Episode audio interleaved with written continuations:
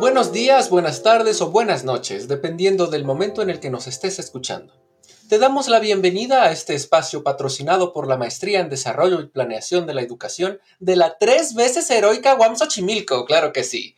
Mi nombre es Víctor Facio y mi compañera es Mariana Martínez.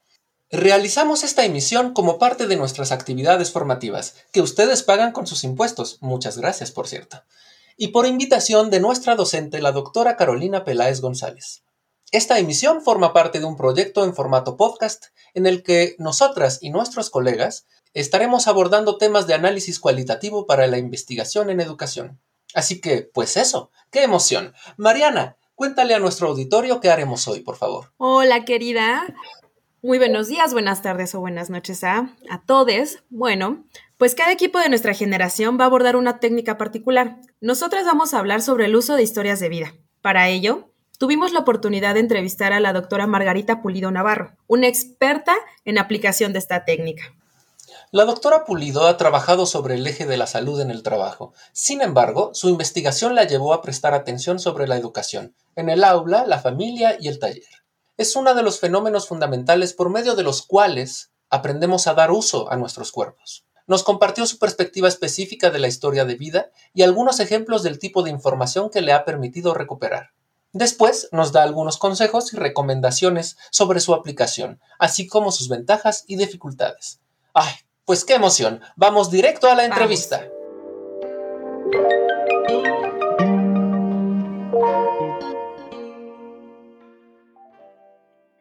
Para hablarnos de historia de vida, este día nos encontramos en compañía de la doctora Margarita Pulido Navarro, quien es médica de formación, maestra en ciencias en salud en los trabajadores y doctora en salud colectiva. Además, es profesora investigadora del Departamento de Atención a la Salud en la unidad Xochimilco de la UAM. En su investigación se sirve de la historia de vida como medio para explorar las formas en las cuales el mundo social y el fisiológico se tocan en el cuerpo esta orientación le ha permitido hacer cruces entre las experiencias formativas familiares y escolares de las y los trabajadores.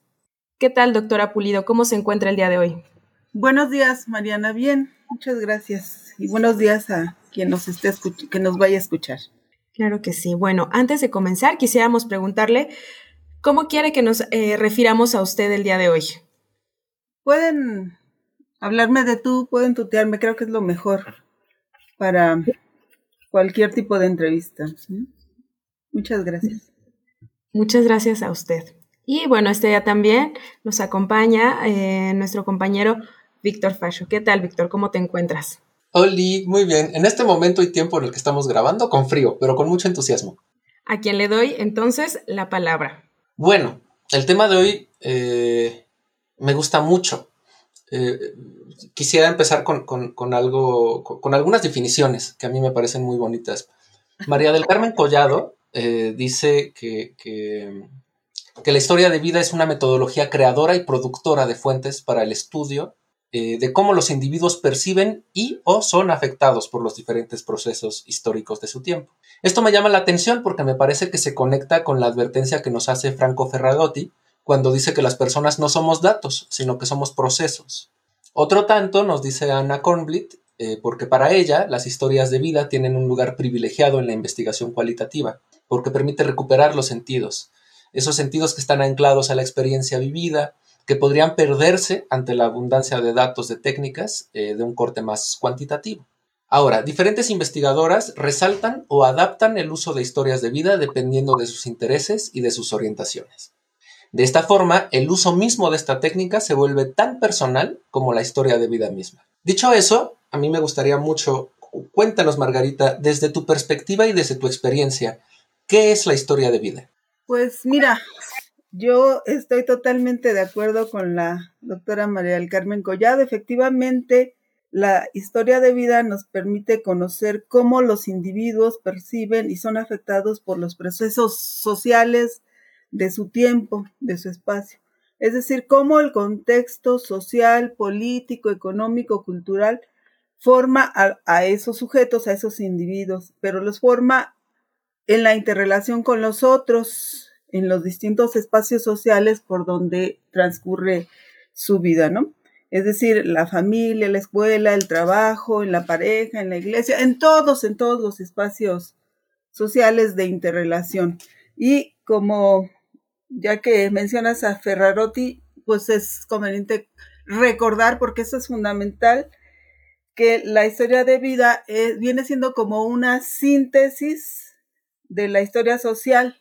Esa historia social en la que se llega a manifestar lo particular a partir, a través de esa historia de vida, ¿no? Entonces, eh, a partir de eso particular de la persona, podemos conocer a toda la sociedad, a todo el contexto, ¿verdad? Entonces, la historia de vida sería, o la entenderíamos como la práctica individual, es decir, es una síntesis compleja de todo lo social por medio de una dialéctica, la dialéctica hombre-sociedad.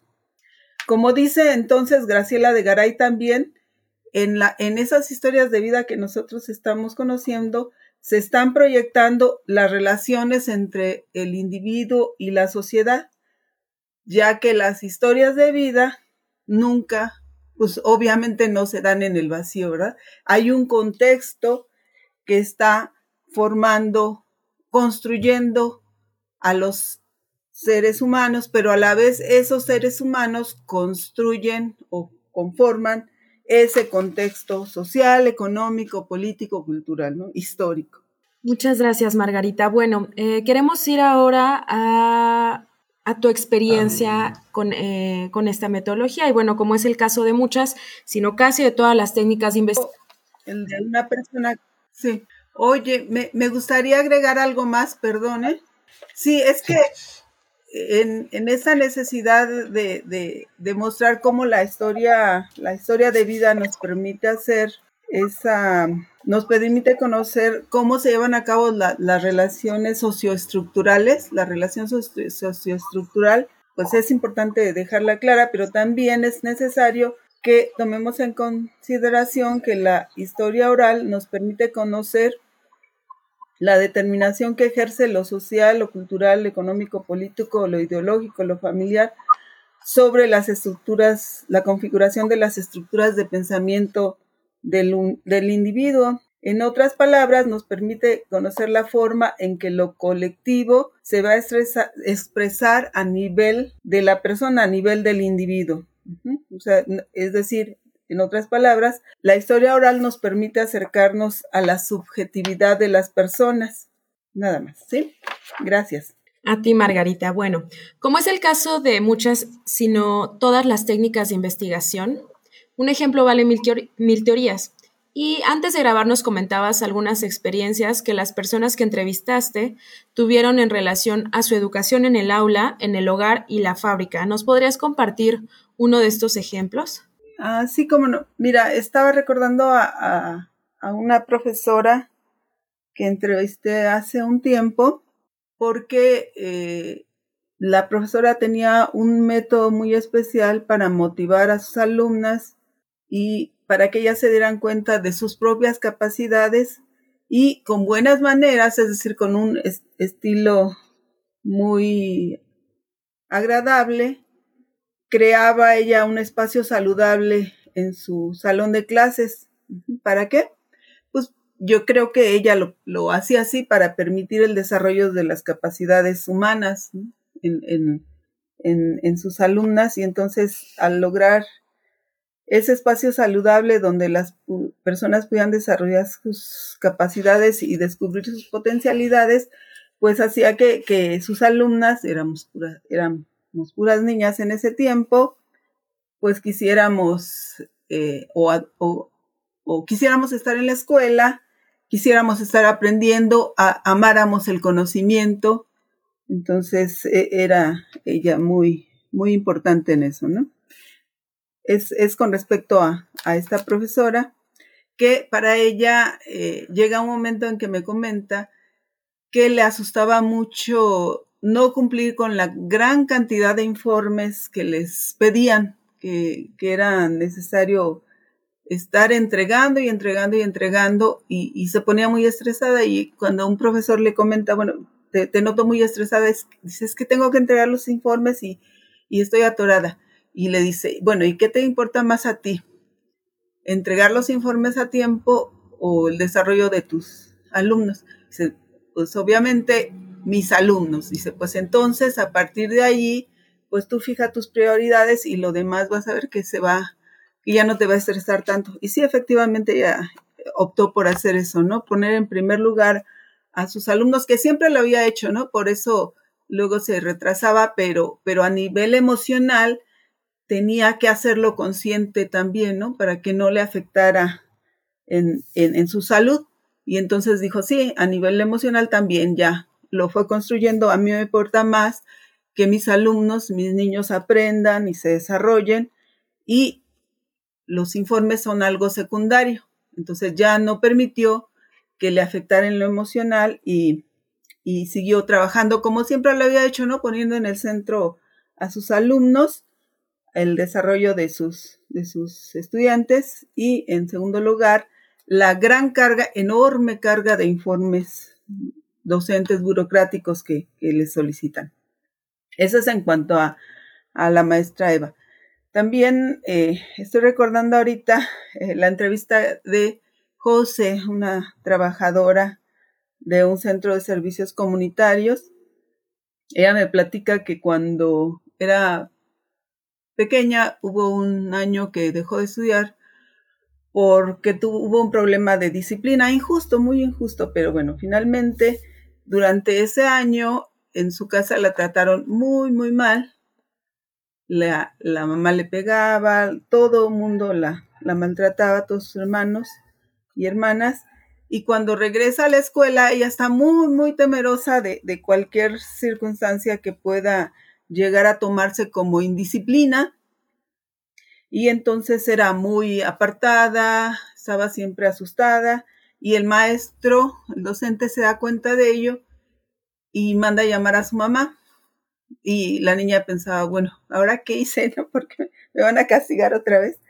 Pero no, este, el maestro platica con la, con la mamá y la mamá se da cuenta o recapacita bastante en que está mal, que la estén golpeando por cualquier situación, por cualquier circunstancia, porque la niña siempre vive estresada. Y entonces la señora cambia, gracias a la intervención del maestro, cambia esa, esa actitud y empieza a tratar bien a la niña, bueno, a Josefina cuando era niña, y entonces es un ejemplo de cómo los buenos profesores se dan cuenta, perciben qué situaciones de la vida están afectando a sus alumnos, no se quedan solamente en yo cumplo con mi papel, estoy hago como que doy clases y ellos que hagan como que entienden y quien no entiende, allá ellos, ¿no? Sino que sí se preocupa efectivamente por las situaciones de vida de, de sus alumnos y procura entender mucho más allá para también contribuir al buen desarrollo de sus estudiantes. Ese es un caso.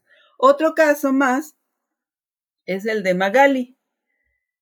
Magali es una trabajadora de la costura, me cuenta su vida, me cuenta cuando ella vivía en, en, su estado natal, en Veracruz, y en clases, cuando estaba en, en la escuela, me platicaba que ella llevaba los vestiditos que su prima que vivía en la Ciudad de México ya no usaba porque ya le quedaban pequeños y se los regalaba a ella. Y entonces eso le permitía a ella ir muy prendidita a la escuela, muy, muy, muy bonita, ¿no? Muy, de por sí era una niña que se distinguía del resto.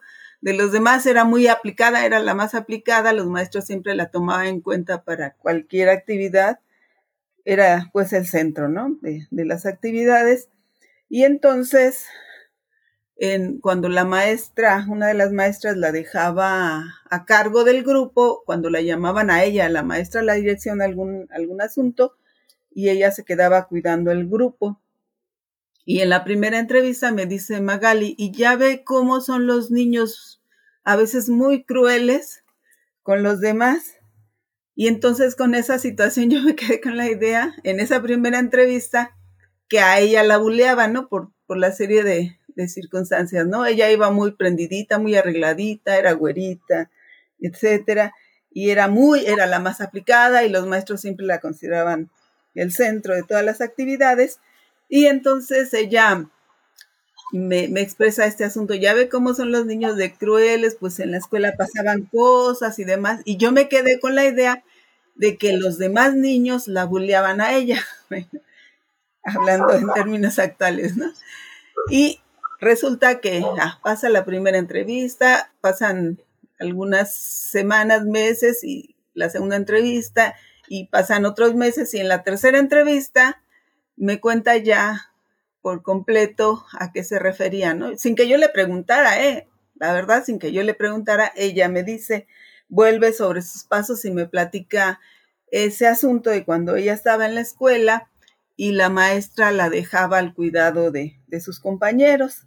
Resulta que no, que ella era la que se colocaba en el papel del dominador, el que abusaba de los otros, la que abusaba de los otros niños, o sea, les, les pegaba, agarraba una vara y a los niños que, que no se portaban como ella decía, como ella indicaba, los agarraba a varazos. O si no, si agarraba el borrador y, se, y, y los este, llenaba de gis a los niños o se los aventaba incluso el borrador. Y entonces, este, en realidad, ella era la que ejercía el poder sobre los otros, era la que, la que ejercía el control sobre los otros cuerpos, la que eh, llevaba a cabo el maltrato físico. Bueno, tenemos que tomar en consideración también que Magali había sido muy golpeada por sus padres, traía una historia también de, mucho maltrato infantil. Entonces, pero bueno, es claro ejemplo de, de lo que, del poder que se ejerce en muchos espacios, ¿no? Donde el que tiene cierto, cierto dominio, cierto poder, abusa de los otros, los despoja de su, de sus libertades, etc. Eso es en cuanto a Magali. También tengo, o recuerdo en ese momento la historia de Luis, un, un trabajador de una llantera que entrevista una de mis alumnas de la maestría le dice, él, me, él le cuenta a, a, a, mi alumna que la maestra le había preguntado en cierta ocasión por qué él no llevaba las tareas y le decía es que de nada te sirve que seas tan irresponsable si no entregas las tareas, etcétera, etcétera. Dice, si tú me permites que yo te vuelva responsable, pues lo voy a hacer. Y pues Luis le dijo, sí, pues sí, ¿qué le quedaba, no? Y entonces le dice, ¿y cómo lo va a hacer? Bueno, pues tienes que traer tu tarea todos los días. Y pues sí, resulta que pasa dos, tres días, pero a la semana siguiente se le olvida llegar, llevar la tarea.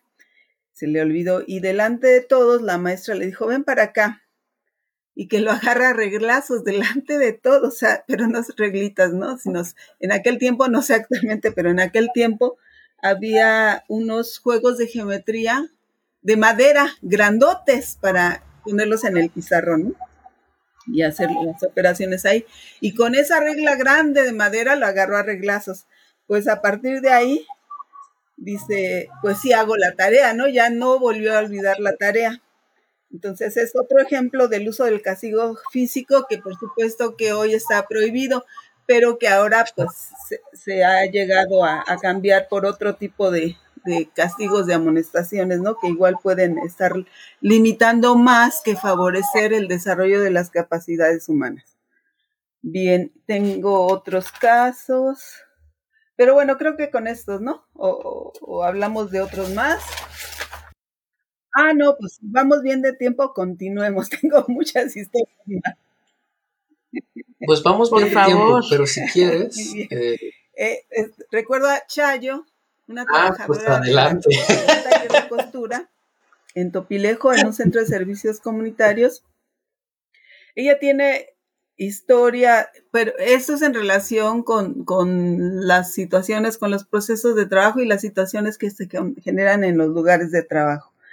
Ella había tenido eh, experiencias en empresas en otros estados donde la pues ella era muy trabajadora y le gustaba mucho conocer los procesos de trabajo desde el principio hasta el fin y poner de su parte, sobre todo para aprender cada día más y más de los procesos. O sea, ella, ella decía lo, lo importante de, de que te asciendan es que entonces tú puedes estar a cargo de procesos cada vez más y más numerosos, y eso era lo que a mí me gustaba. Dice, entonces, de tal manera que yo no podía, ponía ningún pero cuando me extendían los horarios de trabajo, cuando me decían tienes que venir horas extras, cuando me decían tienes que venir el sábado y el domingo, dice yo nunca, si era por aprender, yo ahí estaba, ¿no? Y ahí estaba. Y entonces, cuando llegó el momento en que se me presentó una situación, mm, pues personal, porque mi, dice, mi mamá se enfermó, yo les pedía eh, un tiempo, una semana, máximo dos semanas para estar con mi mamá que estaba enferma y de inmediato me dijeron no. Y entonces dice, yo, yo que todo lo daba, que daba mi tiempo, que, que nunca puse en pero, que siempre fue, tuve mucha disposición a trabajar, consideraba pues que que tanto era importante que consideraran ese lado humano en, los seres humanos, oye, si nada más estoy pidiendo un tiempo que yo voy a reponer de alguna manera, pero no. Y entonces dice, ya, me fui cuando ya la colmaron, ¿no? Por muchas cosas y, y cuando llega a este nuevo espacio, al Centro de Servicios Comunitarios, donde tienen un taller de costura, en ese momento ella empieza a ver muchas diferencias, ¿no? Empieza a ver que, que sí, con, con, su trabajo, con su esfuerzo, es muy tomada en cuenta y, y, con el hecho ese de que ella esté muy dispuesta siempre a conocer nuevos procesos y a, trabajarlos bien y demás. Y además empieza a notar otros elementos que son eh, que ya no tiene que guardarse ella para sí lo, lo, lo que ve que está mal, sino al contrario, es bien visto que, que, ella les comente por aquí hay que hacerle, por acá no, esto, esto no funciona y esto sí, ¿no? Como allá en, la, en las otras empresas donde se, se da en algún momento cuenta de que están haciendo algo mal, algo que es incorrecto y hasta ilegal, y, y entonces cuando los jefes se dan cuenta que ella empieza a, a, a como hablar con sus demás compañeros para que se organicen, para que digan, vayan y hablen y que no está correcto, pues a ella la amonestan, ¿no? Y hasta la retiran del proceso donde está y le empiezan, la empiezan a amenazar con despedirla. Y entonces lo que allá es imperativo de callar, de ocultar la realidad, acá es bienvenido. Y de hecho se da cuenta que hay personas que llegan sin tener ningún conocimiento, hay mujeres sobre todo, y les dicen, eh, bueno, pues aquí te, si no sabes coser, aquí te podemos enseñar a, a, a, trabajar la costura y si no te quedas con nosotros, pues no hay problema porque esto que tú aprendiste aquí, pues lo vas a reproducir en otros lugares y está bien porque además de todo, no solamente les enseñan este oficio, ¿no? De la costura, sino que también las ubican en el mundo y en sus derechos, ¿no? Y les enseñan, por ejemplo, que si el marido las ha abandonado, que es cosa muy frecuente ahí en este poblado, en Topilejo, las se casan con ellas y al año, dos años las abandonan y les dicen, no, pues tú tienes derecho a demandar pensión alimenticia. O sea, les, les muestran el camino de, de, de sus derechos, ¿no? De la justicia. Entonces es parte de oponer a esa anterior resistencia callada y silenciada, ahora la, la, resistencia colectiva, activa. Entonces, de tal manera que, bueno, por ejemplo, en Magali y en otra chica, Alicia, que ahorita les comento, en ellas también era imperativo guardar silencio, callar, cuando, cuando observaban situaciones muy injustas en sus procesos de trabajo, sobrecargas de trabajo, solamente tenían que estar guardando silencio para no ser expulsadas del trabajo, ¿no? Tenían que, y entonces no es que desapareciera el conflicto, ¿no? El conflicto estaba allí, latente, el, conflicto de la dominación. Y entonces, ¿qué hacían? Aceptar la dominación o resistirse, rechazarla. Pues no podían porque sabían que que si rechazaban ese dominio, ese absurdo, las injusticias, entonces podrían ser expulsadas del trabajo, despedidas. Y entonces les digo, ese conflicto no es que desapareciera, sino que ahora se quedaba guardado en el interior dividido de ellas, no expresado hacia el exterior, hacia quienes están ejerciendo ese poder, ese dominio, esa explotación, sino que ahora queda en el interior dividido de la persona, dividido entre aceptar o rechazar la Perdón que te interrumpa, explotación, la dominación, y se expresa en el ser humano como estrés prolongado y eso puede dar lugar a numerosas alteraciones fisiológicas que de continuar por mucho tiempo van a dar lugar a las principales enfermedades de las que más se enferman y mueren las personas de la clase trabajadora en México y en el mundo. En Alicia, por su parte, también efectivamente ella estaba también sometida a cargas de trabajo muy extenuantes, pero ella era muy entusiasta también, muy trabajadora y siempre estaba en su máquina de coser. Era en otra empresa diferente, pero era en una, en una fábrica de mochilas y entonces era muy pesado su trabajo, pero ella, ella lo hacía, ella lo asumía con mucho entusiasmo y no se quejaba, nunca decía nada de, de lo cansada que estaba. Es más, ni siquiera se le permitía a su cuerpo expresarse. Ella no era consciente de que tenía fuerte dolor de espalda por estar todo el tiempo sentada frente a la máquina y llevando a cabo esas actividades que son eh, efectivamente muy pesadas. Y entonces eran sus papás los que se daban cuenta de que ella se quejaba mientras estaba dormida. Lo que pasa es que en, su casa, la primera televisión que tuvieron la compró ella con su sueldo, con el salario que ganaba, y entonces su mamá le dijo, no, hija, lleva tu tele a tu cuarto y ahí iban toda la familia a ver la tele al cuarto de Alicia. Y entonces ya ella se dormía, pues cansada del trabajo y todo, se dormía más tempranito, mientras los otros seguían ahí viendo la tele. Y ahí era cuando dormida se estaba quejando, imagínense, ¿no? Se quejaba mientras dormía. Ahí sí, o sea, de día, durante la vigilia, la persona no se permite escuchar a su cuerpo escuchar los dolores. Y en la noche, cuando el cuerpo ya escapa a esa, a, ese, a esa vigilia control, de control del cuerpo, entonces sí ya, ya expresaba ese malestar que de, de su columna, de su, de su espalda. Bien, son algunos ejemplos. También tenemos otro ejemplo de una trabajadora de, despachadora de, gasolina. No sé si sepan, pero bueno, en, las gasolineras, en la mayoría no les pagan a los trabajadores, a los despachadores, al contrario, les cobran una cuota, por supuesto, derecho de piso y hasta les los obligan a vender productos de ahí de la gasolinera. De tal manera que si a lo largo de, del día no lograron vender sus, los productos que tienen encomendados, se los cobran. O sea, las trabajadoras además tienen que pagar de su bolsillo lo que no han vendido. Y si, si esa gasolinera llega a ser asaltada y le roban una buena cantidad de dinero, porque han de saber que sí, las, gasolineras al final del día juntan mucho dinero. Si, si, les, si son asaltados, la, la, empresa, o sea, el patrón les cobra eso, ese dinero que les fue asaltado, que les, que les robaron, ¿no?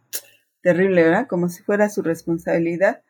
Entonces, esta trabajadora y es el, todo ese, los trabajadores de esa gasolinera se organizaron, les estaban ayudando otros sindicatos de otra gasolinera para, para que también exigieran pues que fueran contratados, porque además no los no tienen ni contrato, ¿no? Que exigir su contrato y exigir un salario, exigir prestaciones y demás.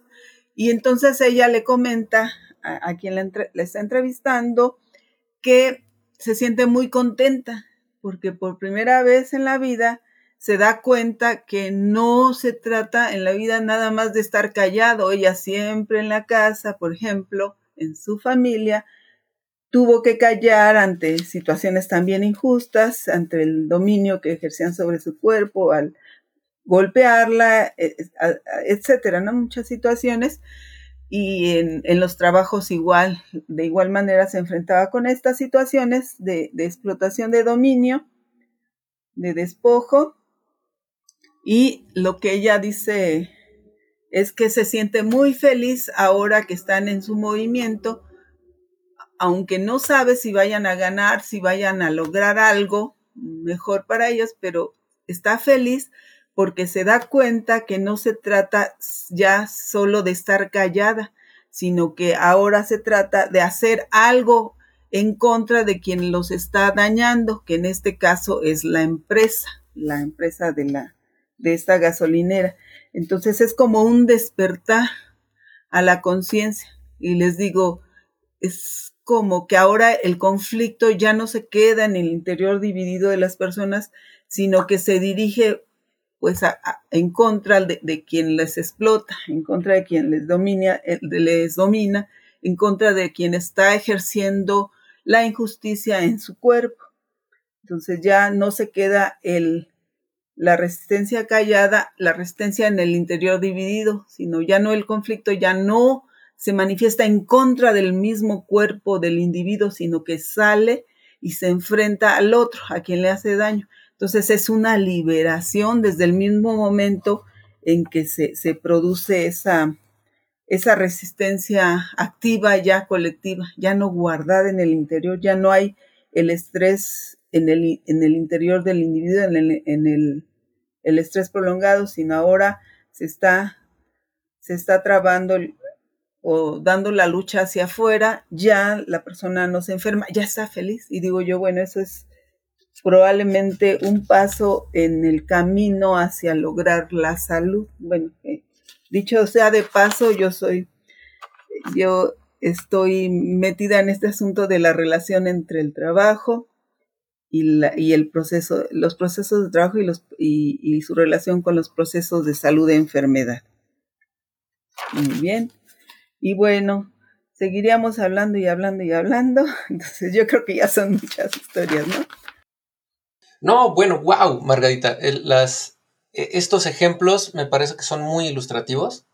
Eh, parte de lo que hemos hecho en el trabajo en el, en el seminario de análisis cualitativo eh, ha sido esto precisamente, como por un lado ver eh, los textos teóricos y por el otro, o paralelamente, ver em, experiencias de, investigación y resultados de investigaciones. Entonces, estos ejemplos yo pienso nos ayudan mucho a ir viendo el tipo de elementos, el tipo de resultados que podemos eh, empezar a tejer con la historia de vida, ¿no? Y en ese tenor, bueno, recordando que, este espacio es para, para quienes apenas nos estamos acercando a este tipo de investigación, los investigadores noveles podemos a veces caer en el error de pensar que las técnicas se tienen que aplicar fase por fase, paso por paso, así rígidamente como viene en el manual, ¿no? Pero entendemos que la, o más bien, y entendemos que la realidad es distinta y es más importante adaptarse a cada circunstancia. Sin embargo, te preguntaríamos, ¿Es posible pensar en, momentos generales o, hablar de un recorrido al aplicar la historia de vida? Como, cuáles serían estas, estas fases o estas, ajá, si no las fases rígidas, cuáles serían estos momentos generales de la aplicación de la historia de vida? No, fíjate que definitivamente no podemos este, guiarnos por esquemas fijos, ¿no? Definitivamente sería un error pretender abordar las entrevistas en un, en un orden determinado de antemano. Por ejemplo, ¿cuál? El cronológico, ¿no? O sea, muchos tendemos, tenemos esa mm, inclinación a querer seguir ese orden para que no se nos pasen elementos. Y ese es un grave error que, que, que cometeríamos. ¿Por qué? Porque entonces no permitiríamos el libre flujo de las ideas de nuestro entrevistado es muy, es sumamente importante permitir que ese entrevistado hable de lo que para él es importante. Es decir, el guion, todas las personas traen un guion o pueden en el momento en que, en que los entrevistamos o que les planteamos en, eh, alguna entrevista de historia de vida, pueden ellos elaborar su propio guion y ese es el más importante. Si nosotros traemos nuestro propio guion ya, pero sobre todo para recordar cuando algún elemento se le esté escapando a, nuestro entrevistado y cuando él ya no quiera seguir expresando su diálogo, sus, sus reseñas libremente, en, ese momento aprovechamos para preguntar algo que, que a lo mejor se saltó la persona, pero no porque eso, ese sea el orden al que lo queremos llevar a él, ¿no? Sino porque nos está dando oportunidad cuando guarda silencio de que nosotros preguntemos por alguna situación pues general, pero sí en, cuanto a algún elemento de, de, su, de su vida, ¿no? La escuela, por ejemplo, los maestros, algo de, ¿no? ¿Sí? Pero, este pero es un error traer preguntas ya prefabricadas. Por lo general, cuando hablamos de la vida del otro o cuando escuchamos la vida del otro, tenemos que partir de que en realidad no sabemos de qué va a hablar el otro, puesto que sus historias de vida no las conocemos, ¿no? Tenemos que ir muy abiertos y muy flexibles a lo que la persona nos quiera compartir. ¿Por qué es importante esto de dejar fluir a, las personas? Porque cuando, cuando dejamos que ellos hablen de lo que a ellos les interesa hablar, es cuando justamente van brotando libremente y si que nosotros los llamemos a cuentas, los significados de sus de los hechos, ¿no? O sea, no nos interesa como en algún momento comentaste este asunto de, de tener los datos perfectamente hilados e hilvanados, ¿no? No nos interesa, mucho más el significado que para las personas representaron esos hechos. Y si les estamos preguntando por lo que, por la precisión de fechas, de, hasta de horarios o de, de las circunstancias, lo más probable es que no, que nunca broten esos significados, ¿no? Que queremos nosotros extraer de las entrevistas. Lo estaré entendiendo bien si, si a raíz de esto que me dices, lo, lo podría decir como que el guion que llevamos para la entrevista es más para no perder oportunidades eh, como interlocutores que como en el caso de la entrevista estructurada o semiestructurada para ponerle el orden al otro.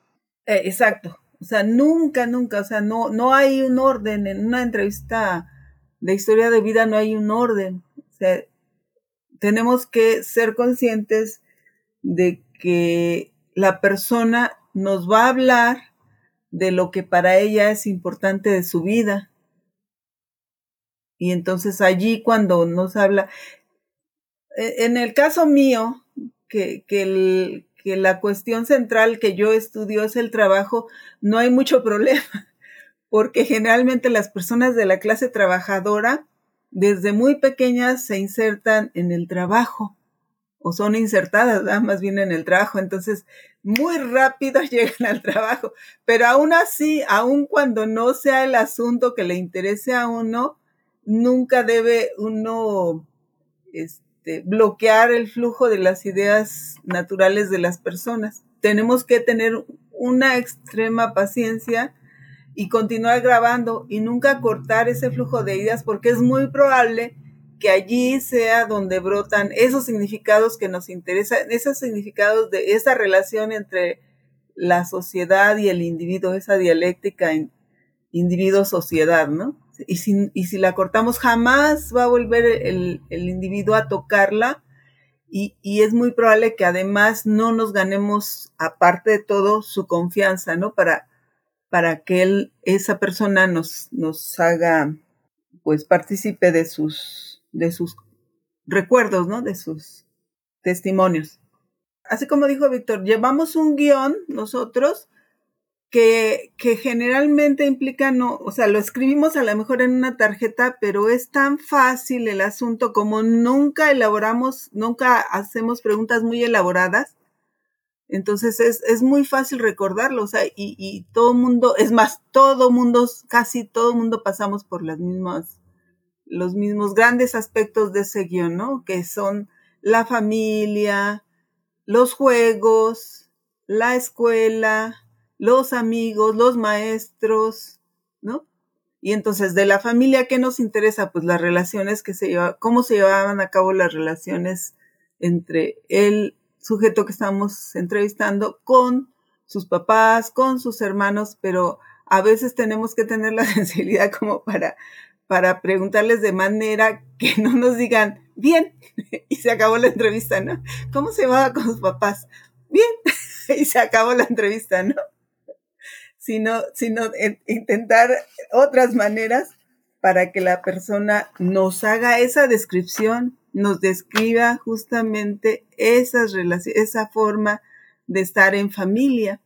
Es allí donde obtenemos la riqueza de cómo es el trato, cómo se asumen, cómo se asumen las ideas dominantes de la, de la sociedad, si se aceptan así sin chistar o se rechazan calladamente o abiertamente, ¿no?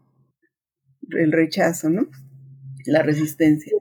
Entonces, por eso, bueno, les digo, hay que llevar nuestro guion, pero no estar viendo hacia el guion. O sea, es tan simple, son los grandes temas de cualquier vida, ¿no? De cualquier historia de vida. Y entonces ya las tenemos, al escribirlas, pues ya nada más para fijarlas en nuestra memoria, ¿no? Y generalmente no estar volteando hacia ellas. Y nunca hacer preguntas, les repito, muy elaboradas, ¿no? Cuando nosotros entrevistamos a alguien, tenemos que despojarnos de nuestro bagaje cultural. Qué difícil, ¿verdad? Qué difícil, pero así es lo más conveniente. O sea, generalmente, pues no entrevistamos a alguien con, con muchos títulos nobiliarios, ¿no?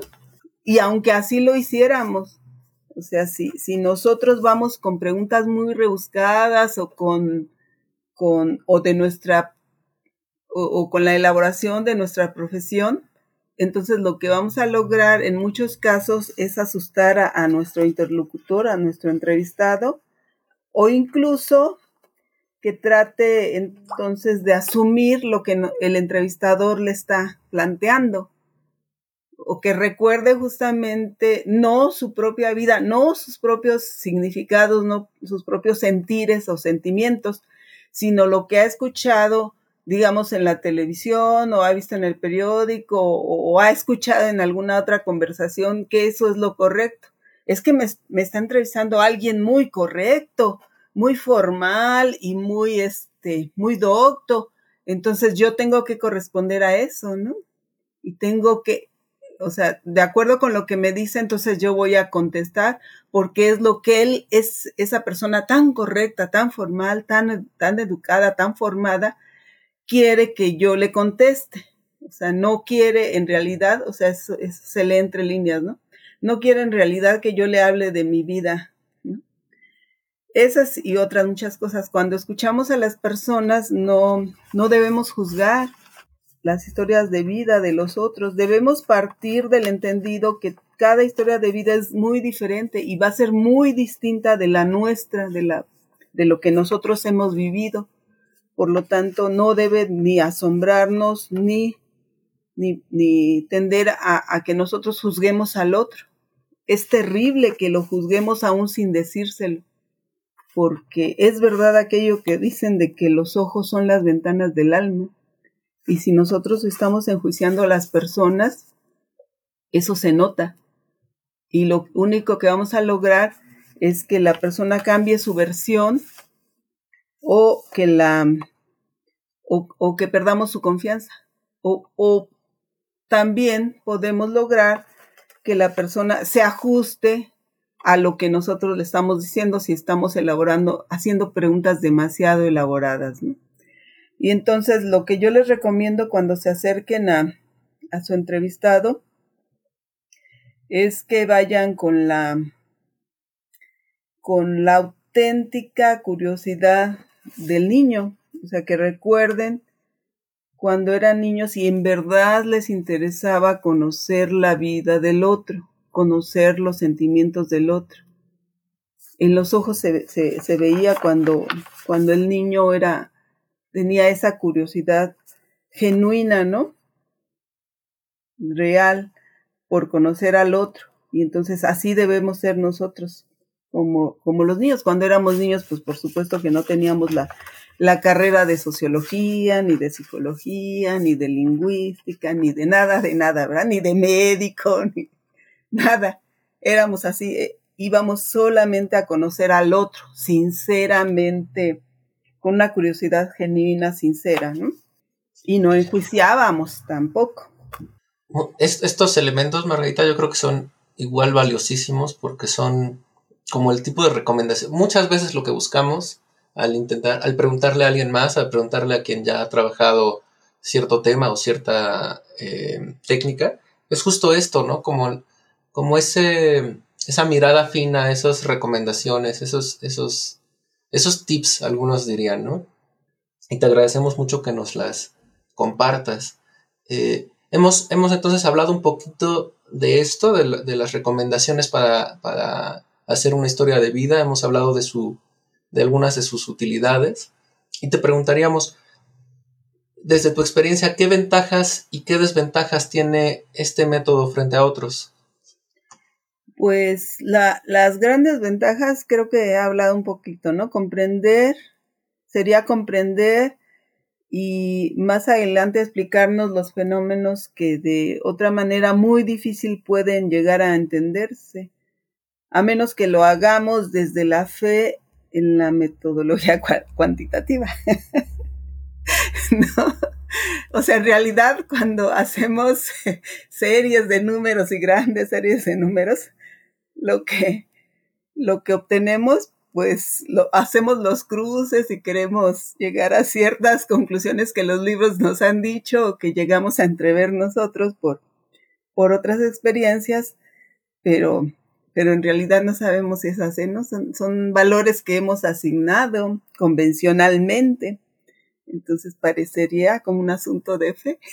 perdón, perdón para los que estén muy metidos en eso, pero algún día se darán cuenta que así es. Perdón, me adelanto mucho. no tomen en cuenta eso último que dije. y las desventajas, pues es la la incomprensión que este método genera desde la hegemonía, se genera, o esa incomprensión desde la hegemonía. Pero esa siempre va a estar presente cuando nosotros intentamos comprender la realidad, así sin, sin maquillaje y sin nada. esa, esa incomprensión desde la hegemonía siempre va a existir y en cambio nosotros nos vamos nutriendo de mayor y mayor, más grande y más profundo conocimiento de, lo social y eso es bien difícil, pero bien difícil con otros métodos. La última recomendación, y bueno, de alguna manera ya lo comenté, pero pues es evitar el lenguaje docto del investigador si queremos lograr el monólogo, que eso es lo que busca la historia oral, el monólogo del otro, o sea, de nuestro investiga, de nuestro entrevistado. ¿Para qué? Pues para que los significados broten libremente, no los debemos inducir con nuestros tecnicismos, debemos despojarnos de nuestra supuesta sapiencia y en todo caso ser los más, lo más sencillo posible, lo más sencillo que se pueda. Yo le les digo, a mis alumnos les he dicho esto que ya les dije, ¿no? Que intenten recuperar la genuina curiosidad de cuando eran niños por conocer a las otras personas. Mm, y además lo otro, ¿no? O sea, que brotó de, de aquella entrevista con Magali, ¿no? Que nunca debemos pensar que con una entrevista ya hemos agotado toda la historia de vida de las personas. Buscar siempre obtener más entrevistas porque ellas nos pueden dar más luz sobre esa historia de vida que está inscrita en una historia social más amplia. ¿no? Bueno, ahora sí, muchas gracias a ustedes. Espero haber aportado un poquito con todo este. Qué entrevista más interesante, ¿no, Vic? Sumamente. Creo que nos brinda varios elementos para reflexionar y trabajar.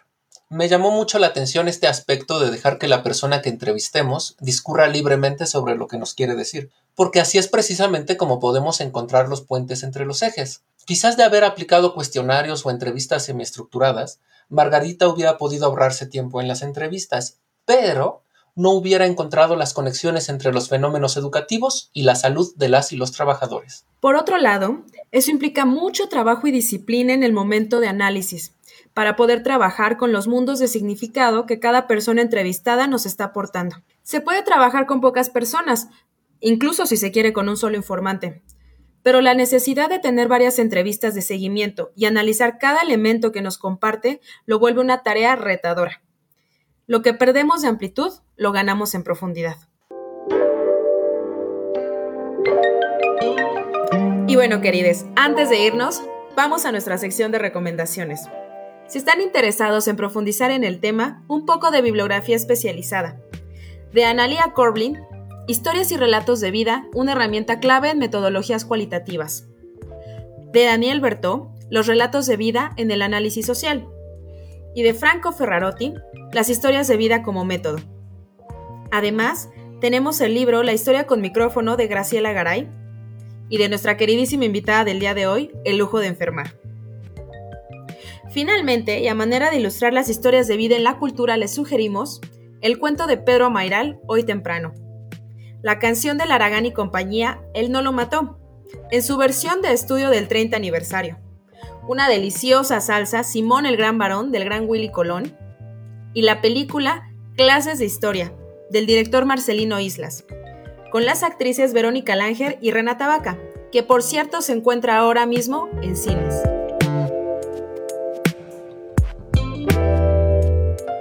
Me parecen recomendaciones maravillosas. Muchas gracias Mariana por la cuidadosa selección de materiales. Pues qué experiencia más maravillosa. Estoy seguro de que el resto de las eh, entrevistas que estuvieron haciendo nuestras compañeras y compañeros también va a ser muy interesante. Invitamos a nuestro auditorio a que cheque eh, las emisiones de los otros equipos y a que eh, se animen a, aplicar este tipo de técnicas. Ha sido un absoluto gusto escuchar no nada más a la doctora Pulido, sino a ti específicamente, Mariana. Muchísimas gracias, Vic. La verdad es que disfruté mucho esta emisión. Creo que a todos nos sirve para nutrirnos, no solamente eh, desde la teoría, sino también de la experiencia y de la práctica que, la doctora Purilo nos pudo compartir. De nueva cuenta, les eh, ofrecemos este espacio que es para ustedes, pensado en siempre abonar a, todas esas dudas que a la hora de investigar nos surgen. Sin más por el momento, nos despedimos y eh, esperamos que disfruten el resto del podcast. Bye bye. Bye.